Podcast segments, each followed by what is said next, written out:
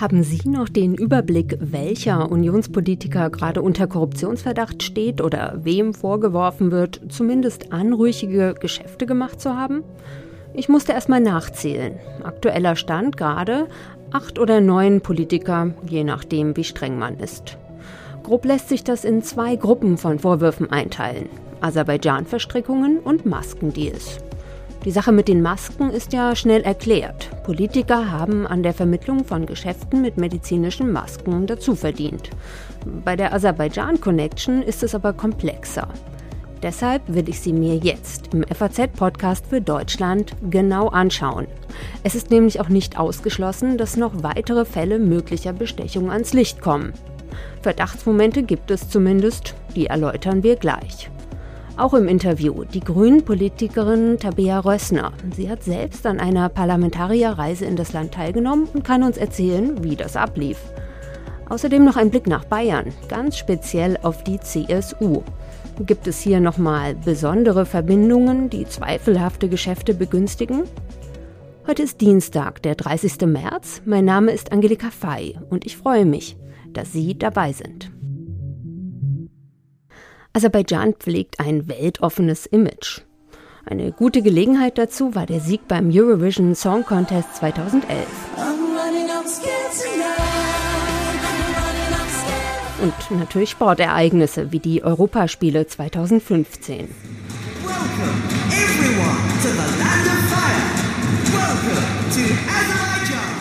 Diesen Sommer ist die Hauptstadt Baku auch ein geplanter Austragungsort der Fußball-EM. Das Land hat viele Ölreserven, ist also wirtschaftlich interessant, auch für die EU. Aber was interessiert den dortigen Präsidenten und Autokraten Ilham Aliyev an deutschen Politikern? Weshalb will er sie bestechen oder sie zumindest in seinem Sinn beeinflussen? Und bei wie vielen Unionsabgeordneten scheint ihm das gelungen zu sein? Darüber spreche ich jetzt mit meinem FAZ-Kollegen Reinhard Feser. Hallo, Herr Feser. Hallo, hallo Frau Fey. Herr Feser, Sie beschäftigen sich für die FAZ vor allem mit Osteuropapolitik, wozu ja auch Aserbaidschan dann gehört. Die Union ist dagegen nicht Ihr Hauptthema. Das hat sich aber in letzter Zeit geändert. Sie haben in der vergangenen Woche zwei große Recherchen gehabt in der Zeitung zu den Aserbaidschan-Verstrickungen von Unionspolitikern. Zunächst mal die Frage, um was geht es eigentlich? Was wird den Politikern vorgeworfen? Also es muss zwei Ebenen unterscheiden. Zum einen mal gibt es konkrete Fälle, in denen die Staatsanwaltschaft ermittelt. Ähm, da geht es um ähm, Vorgänge im Europarat in den Jahren ähm, zwischen 2014 und 2018, bei denen Abgeordnete ähm, Geld oder andere Vorteile dafür erhalten haben sollen, dass sie im Sinne Aserbaidschans in der Parlamentarischen Versammlung abstimmen. Das betrifft zum einen mal den Karlsruher CDU-Bundestagsabgeordneten Axel Fischer, gegen den im März Ermittlungen eröffnet wurde, und es betraf die vor einer Woche überraschend verstorbene CDU-Abgeordnete aus Mecklenburg-Vorpommern, ähm, gegen die schon vor einem Jahr mit Ermittlungen begonnen wurde. Und es betrifft einen ehemaligen ähm, CSU-Bundestagsabgeordneten und Staatssekretär Eduard Lindner, der seit seinem Ausscheiden aus dem Bundestag auch offen als Lobbyist für Aserbaidschan gearbeitet hat. Und um wie viel Geld geht es da so ungefähr bei diesen Zahlungen? Also bei Fischer sind noch keine Zahlen öffentlich. Bei Karin Strenz waren es irgendwie ähm, irgendwas zwischen 15.000 und 20.000 Euro. Über Lindners Lobbyfirmen sind Hunderttausende Euro geflossen. Dass insgesamt große Summen im Spiel gewesen sein können, sieht man daran, an dem einzigen, der ähm, bisher im dem Fall der Europaratsgeschichten ähm, auch gerichtlich verurteilt wurde, dem italienischen Christdemokraten Luca Volonté. Der hat für seine Dienste in der Summe ähm, ungefähr 2,4 Millionen Euro erhalten. Ich fasse mal zusammen. Inzwischen sind ja gegen vier Unionspolitiker im Zusammenhang mit Aserbaidschan Ermittlungsverfahren wegen Bestechlichkeit eingeleitet worden. Eduard Lindner, Axel Fischer und Karin Strenz haben Sie schon erwähnt. Dazu gehört auch noch Marc Hauptmann, der ja vor allen Dingen wegen der Maskenaffäre in den Fokus gerückt ist. Ähm, Gibt es noch weitere Politiker, wo derzeit der Verdacht im Raum steht, dass da was nicht in Ordnung gewesen sein könnte? Es gibt zumindest eine ganze Reihe von Unionspolitikern, die sich über die Jahre immer wieder auf eine sehr eigenartige und auffällig positive Weise über das Regime in Aserbaidschan geäußert haben, wo man sich natürlich schon fragen kann, was steckte dahinter, ähm, wenn ein, ein Unionsabgeordneter ohne ähm, wirklich ähm, ernsthafte Gründe dafür zu haben, anfängt, die Demokratie in Aserbaidschan zu loben. Genau dazu hätte ich einen, einen Ton, und zwar von dem CDU-Bundestagsabgeordneten Olaf Gutting, ähm, was er in einem Interview gesagt hat. Wollen wir uns das mal anhören? Sehr gerne. Also was ich immer wieder faszinierend finde in Aserbaidschan ist zum Beispiel äh, die lange demokratische Historie, dass sie ja schon jetzt seit 100 Jahren auch Demokratie und Parlament haben. Ähm, interessant ist auch immer zu sehen, und beeindruckend vor allem, wie die Religionsfreiheit dort gelebt wird. Gutting hat ja inzwischen auch zugegeben, dass er Kontakt mit einer aserbaidschanischen Lobbyorganisation hatte, dort auch mal bei einer Veranstaltung ein Grußwort gesprochen hat, aber er streitet nach wie vor ab, Geld oder Geschenke dafür angenommen zu haben.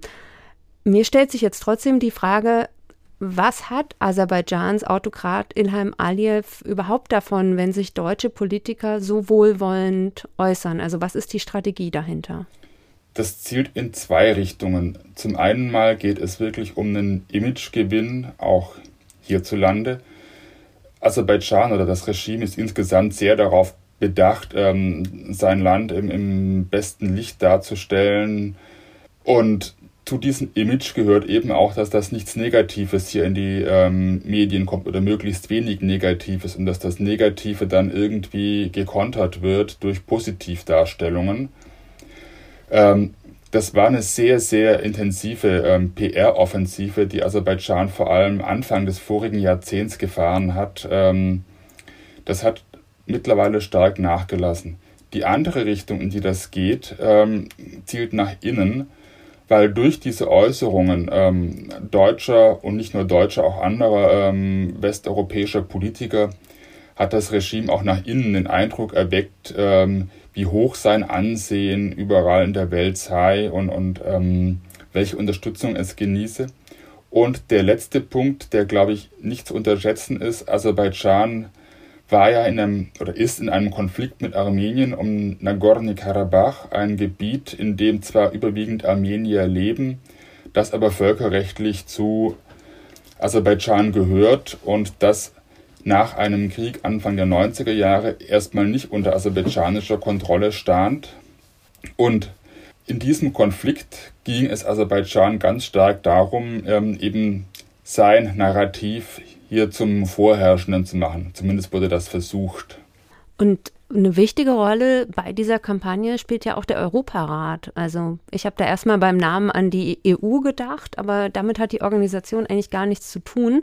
Sie hat auch viel mehr Mitglieder als die EU, insgesamt 47, und der Fokus liegt eben auf dem Schutz der Menschenrechte. Was hat Aserbaidschan hier im Europarat denn versucht? Aserbaidschan wollte verhindern, dass im Europarat Berichte erstellt werden, ähm, in denen die Menschenrechtsverletzungen dokumentiert werden und dann praktisch ein amtliches Siegel haben. Das konnte man halt nicht so leicht abtun wie das, was, was ähm, Nichtregierungsorganisationen ähm, sagten. Und deswegen wurde versucht, ein und zum Teil mit recht großem Erfolg ein Netz von Leuten aufzubauen, über alle möglichen Vergünstigungen, Einladungen nach Aserbaidschan, teure Geschenke und, und wie wir auch wissen, mittlerweile ja auch, auch direkte Geldzahlungen, das eben genau das verhindern sollte, dass die regelmäßigen Berichte, die der Europarat über die Menschenrechtslage in allen seinen Mitgliedstaaten erstellt, im Falle Aserbaidschans ähm, so negativ ausfallen, wie es eigentlich angebracht wäre.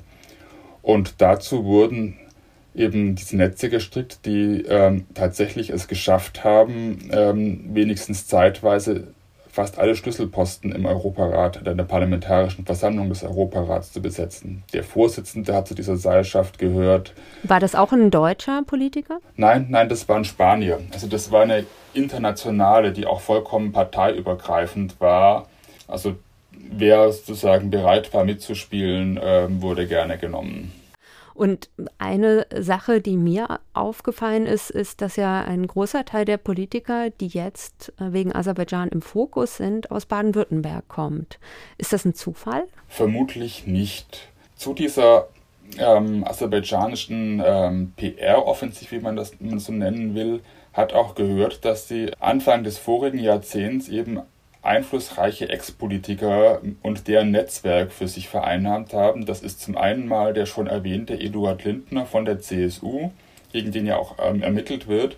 Und es ist zum anderen ähm, der letzte Regierungssprecher der Regierung von Helmut Kohl, Otto Hauser, damals sehr einflussreicher CDU-Politiker in Baden-Württemberg, der seit 2010 Honorarkonsul Aserbaidschans in Stuttgart ist. Und die Vermutung liegt zumindest sehr nahe und spricht vieles dafür, dass eben genau sein Netzwerk in der baden-württembergischen CDU dazu beigetragen hat, dass es diese auffällige Häufung von großen Freunden Aserbaidschans in der baden-württembergischen CDU gibt. Und dann lassen Sie uns noch mal zurückschauen auf Olaf Gutting. Das ist der Politiker, von dem ich den O-Ton eingespielt habe, gegen den ja noch keine Ermittlungen laufen, der aber eben durch diese positiven Äußerungen aufgefallen ist. Und wenn man sich mal anschaut, wo sein Wahlkreis liegt, auch da kann man ja zumindest mal ähm, denken, aha, interessant. Genau, der liegt nämlich genau zwischen den Wahlkreisen von Axel Fischer, gegen den ermittelt wird, ähm, wegen der Europaratsgeschichte, und zwischen dem von Nikolaus Löbel, der mit der Maskenaffäre aufgefallen ist durch große Provisionszahlungen und der auch ähm, auffällig intensive Beziehungen nach Aserbaidschan gepflegt hat. Mhm. Und es gibt ja noch, das äh, haben Sie auch in Ihrer Recherche ähm, aufgezeigt, äh, eine Auffälligkeit, dass nämlich eine im Wortlaut zum Teil identische Anfrage gestellt wurde im Bundestag, bei der Herr Guttingen zum Beispiel auch mitgemacht hat. Können Sie das nochmal erzählen, was da war? Das ist, denke ich, eines der vielen Indizien dafür, dass da ähm, das Interesse dieser Abgeordneten an Aserbaidschan, an, an Fragen, ähm, die mit Aserbaidschan zu tun hatten, nicht nur direkt von ihnen kam. Da haben eben vier CDU-Abgeordnete, jeder für sich einzeln, eine Anfrage gestellt zu Entwicklungen im Karabach-Konflikt. Das war im Herbst 2019. Und das Interessante ist nicht nur, dass das die wortgleich formuliert sind, sondern dass sogar die gleichen sachlichen Fehler. Der Name des armenischen Ministerpräsidenten, der fälschlicherweise als Präsident bezeichnet wird, ist in allen vier Anfragen falsch geschrieben, auf die gleiche Weise falsch geschrieben. Und üblich ist es eigentlich, dass in solchen Fällen, wenn Abgeordnete einer Fraktion was von der ähm, Regierung wissen wollen, sie sich zusammentun, und eine gemeinsame Frage ähm, stellen. In dem Fall liegt einfach die Vermutung nahe, irgendjemand hat ihnen den Text reingegeben und sie haben ihn halt weitergeleitet. Ähm, und man fragt sich schon, wer das war, der diesen Text formuliert hat und warum die das machen. Ist denn zu erwarten, dass jetzt noch was ans Licht kommt? Also, dass wir dann bald noch einen weiteren Abgeordneten haben, wo man merkt, okay, da ist doch Bestechlichkeit im Spiel gewesen? Kann man im Moment nur drüber spekulieren, ähm, solange man keine festen Anhaltspunkte dafür hat. Das ist natürlich auch so, dass das Ganze in einer Grauzone ist. Man kann Abgeordneten ja nicht per se vorwerfen, wenn sie ähm, mit Vertretern eines Regimes sprechen, dass jetzt keine lupenreine Demokratie ist. Da geht es Abgeordneten nicht anders, als es Regierungen und Diplomaten geht. Natürlich muss man auch Kontakte zu Leuten pflegen, die man vielleicht nicht besonders nett findet.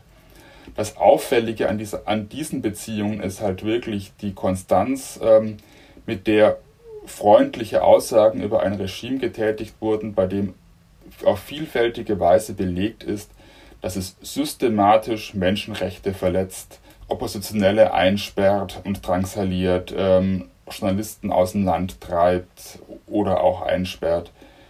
Und ähm, das kann, konnte jeder von denen, die sich da so geäußert haben, wissen, wenn er sich wirklich, wie sie da alle angeben, ähm, für die Gegend interessiert hat. Und da stellt man sich schon die Frage, welches Motiv haben die ähm, für solche auffällig positiven Äußerungen? Sagt mein FAZ-Kollege Reinhard Feser. Seine bisher erschienenen Artikel zur Aserbaidschan Connection packe ich in die Show Notes. Er bleibt auch weiter dran. In der Zeitung Morgen bzw. in der digitalen Ausgabe heute Abend ist ein neuer Leitartikel von ihm. Und auch in Sachen des ehemaligen CDU-Abgeordneten Nikolaus Löbel könnte es bald Neuigkeiten geben. Die Staatsanwaltschaft Mannheim will diese Woche bekannt geben, ob sie Ermittlungen gegen ihn einleitet. Eine Einreise nach Aserbaidschan für Journalisten ist schwierig. Ab und an besuchen aber Delegationen von Politikern das Land. An einer dieser Reisen hat im Jahr 2015 Tabea Rössner teilgenommen. Sie sitzt für die Grünen im Bundestag und ist dort auch Mitglied der deutsch-südkaukasischen Parlamentariergruppe, die sich mit Aserbaidschan befasst. Sie kann uns jetzt Einblicke geben, wie so eine Reise abläuft. Hallo, Frau Rössner. Ja, hallo. Frau Rössner, Sie waren im Jahr 2015 mit einer parlamentarischen Delegation in Aserbaidschan. Was war das Ziel dieser Reise? Wir haben diese Parlamentariergruppen, das sind Freundschaftsgruppen, die vor allen Dingen auf Parlamentsebene, aber eben nicht nur existieren und man sucht den Austausch. Und ähm, diese Parlamentariergruppen sollen in der Regel einmal in der äh, Legislatur auch das Land bereisen, mit dem man eine Freundschaft hat. Und dann ist es ein Mix aus kulturellen äh, Treffen, politischen Treffen, aber auch Wirtschaftsverbände. Und bei mir ist es immer wichtig, gerade wenn man in autokratische Länder fährt, dass man sich eben auch mit Menschenrechtsorganisationen trifft. Das war aber in der Tat bei dieser Reise nicht so ganz einfach. Okay, aber im Vorfeld der Reise war jetzt erstmal alles ganz normal, könnte man sagen. Es war mehr oder weniger ganz normal. Also was ich aber äh, schon auffällig fand, war, äh, dass ich bei einem ersten Treffen, äh, bei dem auch die Botschafterin, die deutsche Botschafterin aus Aserbaidschan anwesend war, darum gebeten hatte, dass es einen Termin mit Menschenrechtsorganisationen geben sollte. Das ist eigentlich auch Standard. Und als ich dann das Programm bekam, war dieser Termin nicht vorgesehen. Und das hat mich schon sehr erstaunt. Und eine zweite Auffälligkeit war, dass es tatsächlich einen Termin mit dem Präsidenten geben sollte. Das findet normalerweise bei Reisen nicht unbedingt statt. Also ich habe das, ich habe einige Reisen gemacht mit Parlamentariergruppen oder auch mit Ausschüssen. Ähm, mal sogar mit dem Minister bin ich mitgefahren. Aber Staatschefs direkt zu treffen, man trifft vielleicht noch Ministerinnen, aber man trifft nicht unbedingt die Staatschefs selber. Das war schon auffällig und das war schon auch eine Besonderheit dieser Reise. Mhm. Er hat sich also Mühe gegeben. ob, ob er sich so viel Mühe gegeben hat, das weiß ich nicht. Ich fand es jedenfalls sehr auffällig, dass ein großer Bohai um dieses Treffen gemacht wurde, dass es auch immer wieder betont wurde, wie besonders das ist, dass er uns empfängt. Äh, wir aber dann stundenlang warten mussten und äh, in der Zeit nichts anderes machen konnten. Und ich hatte jetzt auch nicht die großen Erwartungen an ein Gespräch mit dem Präsidenten. Und wie war es dann? Unbefriedigend. Also ich habe mich ziemlich geärgert nach diesem Gespräch. Ähm, die damalige Vorsitzende der Parlamentariergruppe, das war Karin Strenz, die ja kürzlich verstorben ist, äh, die äh, leitete diese Reise als Vorsitzende der Gruppe und ähm, hat dann auch von vornherein gesagt, also dieses Gespräch, das würde sie halt auch leiten. Und es kam dann auch nicht zu kritischen Anmerkungen. Also ich durfte nichts sagen in diesem Gespräch. Sie hatte dann von vornherein schon gesagt, ja, man dürfe ihn auch nicht so kritisch ähm, angehen oder kritische Fragen stellen. Da sei er immer sehr ungehalten. Und das fand ich sehr unbefriedigend und ähm, das Gespräch hätte ich mir auch sparen können. Mhm. In Medienberichten war auch die Rede davon, dass es auf solchen Aserbaidschan-Reisen zu, ich nenne das mal Anwerbeversuchen kommt oder gekommen ist, dass zum Beispiel teure Geschenke auf den Hotelzimmern liegen und wer es dann mitnimmt, der signalisiert damit, bei mir könnt ihr es versuchen. Haben Sie sowas auch erlebt oder davon gehört? Also davon habe ich nur im Nachgang gelesen. Selber erlebt habe ich das nicht. Möglicherweise aber auch deshalb, weil ich damals noch nicht Mitglied des Europarates war, weil ich das im Nachgang ähm, erfahren habe, dass gerade Abgeordnete, Mitglieder der Parlamentarischen Versammlung des Europarates wohl häufiger Geschenke bekommen haben. Was aber schon interessant ist, dass ich als Mitglied der Parlamentariergruppe regelmäßig von dem Staatskonzern Soka, also das Gas- und Ölunternehmen, regelmäßig zu Weihnachten ein kleines Lobbygeschenk bekomme. Ich mache das immer öffentlich. Ähm, das sind dann zum Beispiel Räuchermännchen, wo dann dick Soka draufsteht oder eine Weihnachtspyramide und ähm, ja, ich mache das immer öffentlich, dass ich solche Geschenke bekomme und versteigere die dann und lasse ähm, dann den Gewinn oder den, den Erlös aus dieser Versteigerung guten Zwecken zukommen, beispielsweise an Lobbykontroll, um die Arbeit dort zu unterstützen. War es denn ein offenes Geheimnis, dass Bundestagsabgeordnete oder eben Mitglieder des Europarates äh, von Aserbaidschan versucht werden, ähm, anzuwerben, sodass man dann eben möglichst gut äh, über Aserbaidschan spricht? Also ich wusste, dass es ähm, dort die Bestrebungen gab, gerade von Seiten Aserbaidschans ähm, eine gute Lobbypolitik oder ein gutes Image äh, zu bekommen.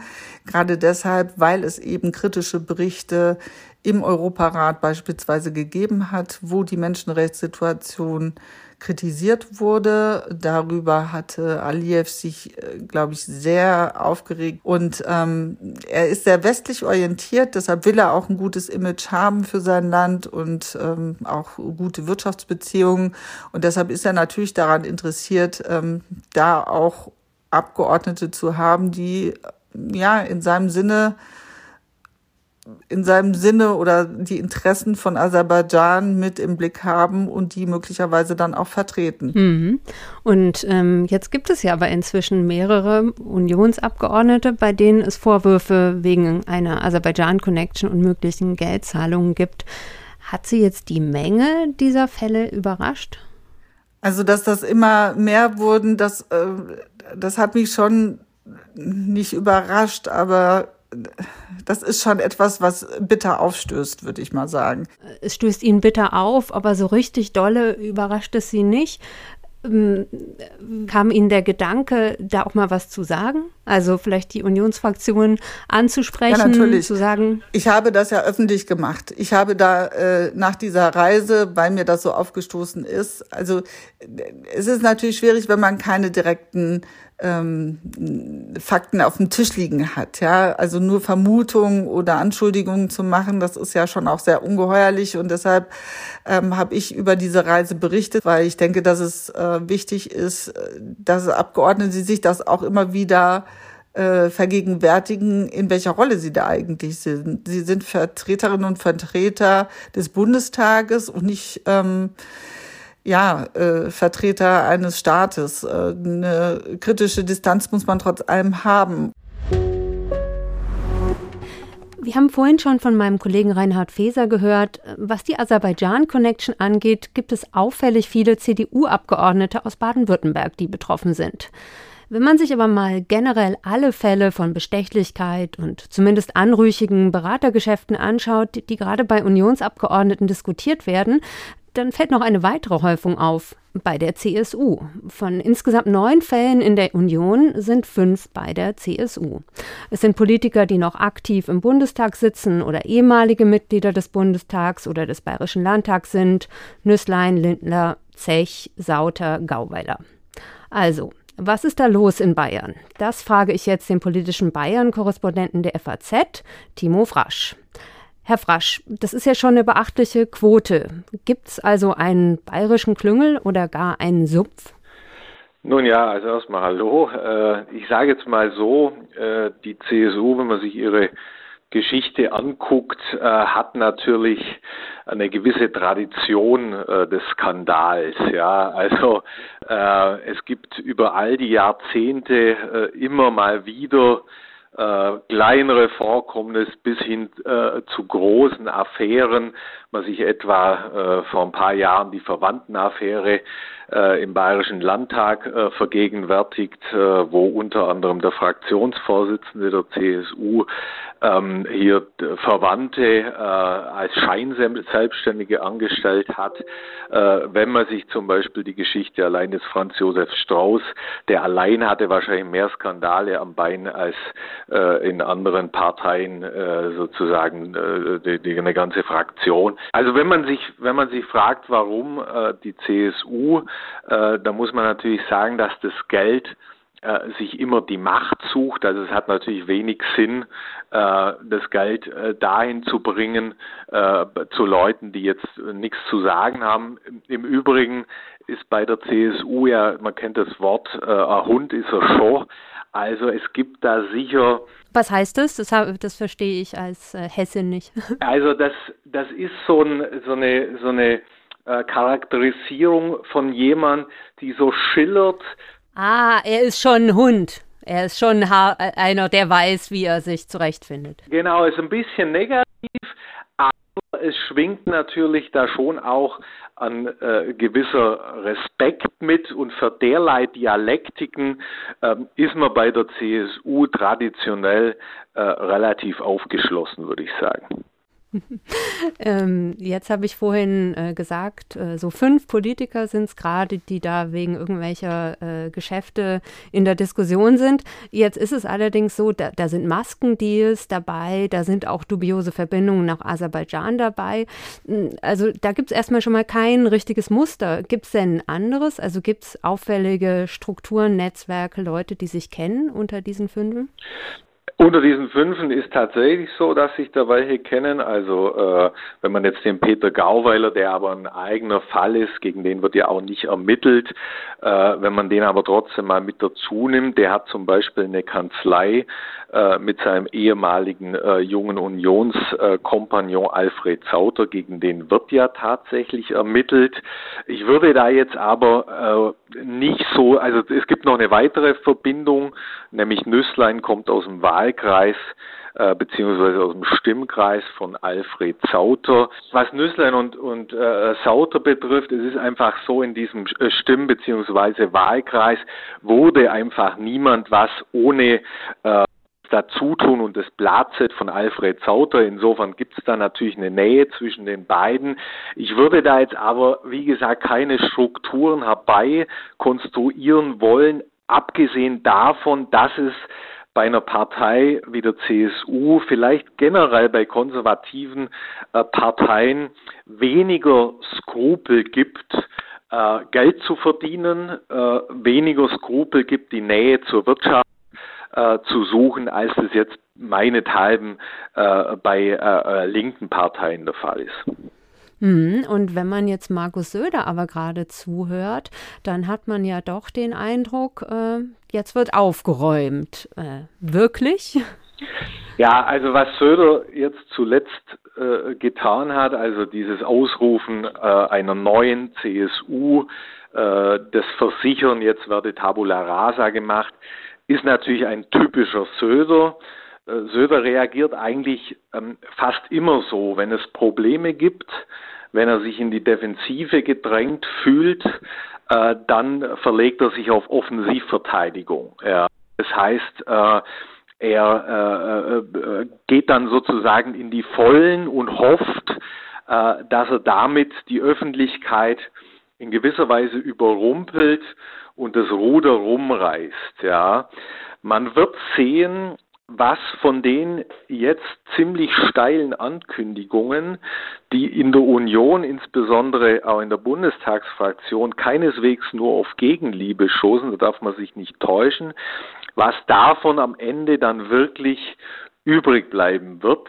Da wird man tatsächlich die nächsten Wochen und Monate ein Auge drauf werfen müssen, was von den vollmundigen Ankündigungen dann äh, ähm, tatsächlich übrig bleiben wird. Mhm, was sich auch in den nächsten Wochen und Monaten klären wird, ist ja die Kanzlerkandidatur der Union. Und äh, da hat sich ja Markus Söder gerade wieder ganz gut in Stellung gebracht mit seiner, ja, ich nenne es mal Klarheit bei der Pandemiebekämpfung. Könnte es aber sein, dass wenn er da wirklich Absichten hegt, ähm, diese Korruptions- oder Bestechlichkeitsaffäre in der CSU da eben doch noch dazwischen kommen könnte? Sagen wir mal so, also genutzt hat sie ihm sicher nicht. Ja, er hat natürlich so gesehen den Vorteil, dass auch sein Konkurrent Armin Laschet jetzt äh, auch nicht ganz unbeschadet aus der Sache äh, hervorgegangen ist. Ja, Van Laak, die Maskenbestellung. Ja, und eben auch die, die, äh, die CDU-Leute äh, eben auch in der Fraktion. Da kann er jetzt nichts äh, direkt dafür. Äh, aber trotzdem, es hängt eben auch ein bisschen an der CDU. schwierig an der Sache für Söder ist eigentlich aus meiner Sicht nicht nur das öffentliche Bild, sondern dass er sich mit den eben angesprochenen äh, Tabula Rasa Vorstößen da, wie man hört, äh, nicht gerade viele Freunde unter den CDU, CSU-Abgeordneten gemacht hat. Viele finden, äh, er hat damit ähm, übertrieben. Äh, deswegen ist da die Stimmung, was Söder betrifft, im Moment äh, gar nicht allzu gut. Man muss aber auf der anderen Seite auch sehen, dass die Bundestagsabgeordneten natürlich gewählt werden wollen und, und äh, sozusagen vor allem anderen. Und wenn die, wenn der irgendwann der Tag kommt und die Zahlen bleiben so, wie sie jetzt im Moment sind, ja, dann könnte natürlich schon sein, dass die den Eindruck haben, ja, also mit Laschet schaffen wir es auf keinen Fall, wenn, dann muss es Söder machen und dass so eine gewisse Bewegung in Richtung äh, Söder noch entstehen kann. Ja. Ähm, Im Moment ist es schwer absehbar, besonders wahrscheinlich ist es nicht, aber äh, es kann dazu kommen.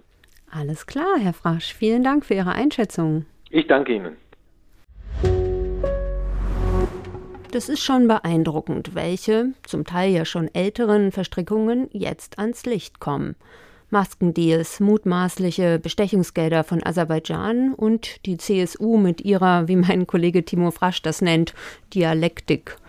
Wir haben heute versucht, ein wenig im Sumpf herumzustochern.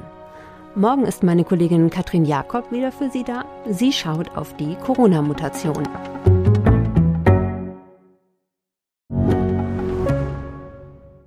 Ich bin Dr. Robin John, Allgemeinarzt in Schönebeck. Das ist 15 Kilometer von Magdeburg entfernt und trotzdem zu weit, um hier Nachwuchs zu finden. Immer mehr Praxen im Salzlandkreis bleiben unbesetzt und Patienten haben lange Wege und noch längere Wartezeiten. Das muss sich ändern. Die besondere Nähe der niedergelassenen Haus- und Fachärzte ist in Gefahr. Was die Gesundheitspolitik jetzt dringend ändern muss, erfahren Sie auf rettetdiepraxen.de. you.